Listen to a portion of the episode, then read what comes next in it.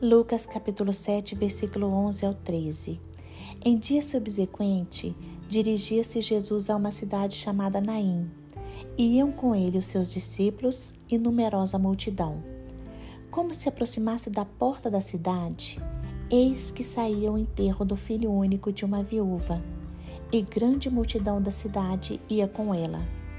Vendo-a, o Senhor se compadeceu dela e lhe disse: Não chore. Irmãos, esta narrativa bíblica se refere a um dos piores momentos que uma pessoa poderia passar: uma mãe enterrando seu único filho. É algo trágico, é algo muito triste. Mas indo contra todas as circunstâncias, Jesus Cristo disse a esta mulher: Não chore. Independente da situação que estejamos passando, o Senhor nos dá sempre razões para não chorarmos porque Ele é o único que pode nos fortalecer, nos animar e nos fazer sorrir novamente. Hoje, não chore. Jesus tem amor e compaixão por você. Ele poderia ter seguido adiante e ignorado aquela caravana fúnebre, mas não, ele parou. Ele olhou para a viúva e se compadeceu dela. Agora, Jesus Cristo olha para você e se compadece da sua situação. Deus não poupou seu próprio filho, antes o entregou por nós para morrer na cruz do Calvário. Porque Deus nos ama, irmãos, e uma alma para o Senhor vale mais do que o mundo inteiro. Jesus Cristo tem poder para mudar o seu destino. Jesus Cristo tem poder para mudar a sua sorte. Jesus Cristo tem poder para mudar a sua vida. Jesus Cristo, nesta narrativa, ressuscitou o filho da viúva e o restituiu à sua mãe. Neste momento, Jesus trabalha em seu favor e em meu favor, e o um milagre na sua vida irá se realizar. Com uma palavra de Jesus, tudo ao seu redor pode mudar e você poderá ganhar uma nova vida. Venha para Jesus com humildade e com fé. Acredite no poder milagroso do Pai, porque Jesus Cristo é a ressurreição e a vida.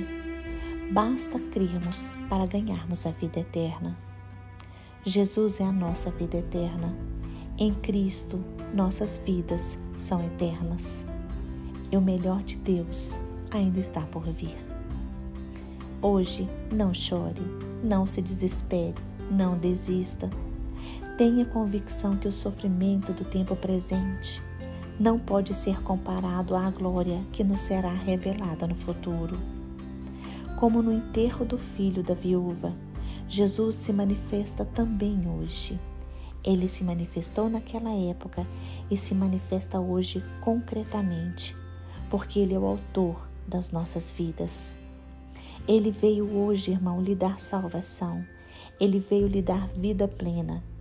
É crendo em Jesus Cristo que você será salvo. Não chore. As mãos do Senhor não estão encolhidas para que não possa salvar, para que não possa realizar o seu milagre. Não desista dos seus sonhos e dos seus projetos. Quem falou com a viúva foi o Deus de toda consolação. E hoje ele fala para você. Não chore, creia somente, pois para Deus nada é impossível.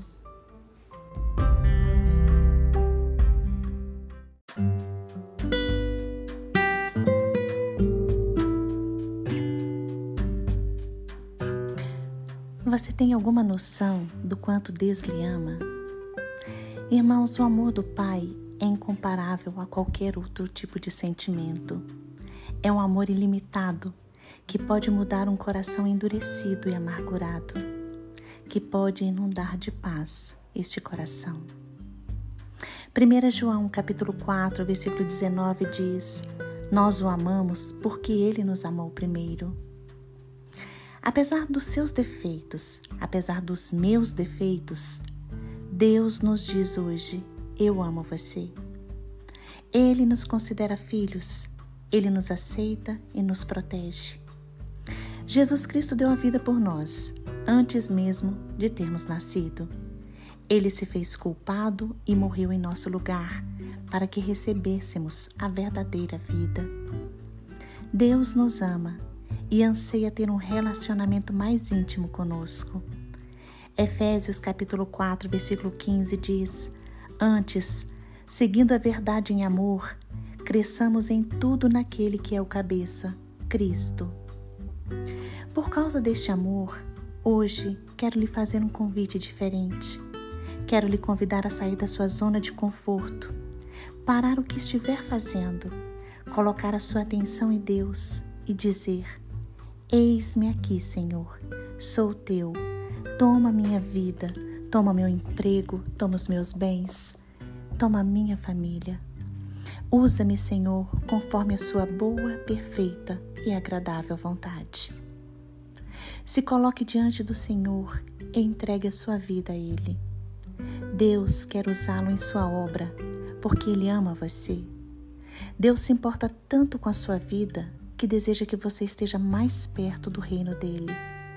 Romanos capítulo 6, versículo 8 diz: Deus prova o seu amor para conosco pelo fato de ter Cristo morrido por nós, sendo nós ainda pecadores.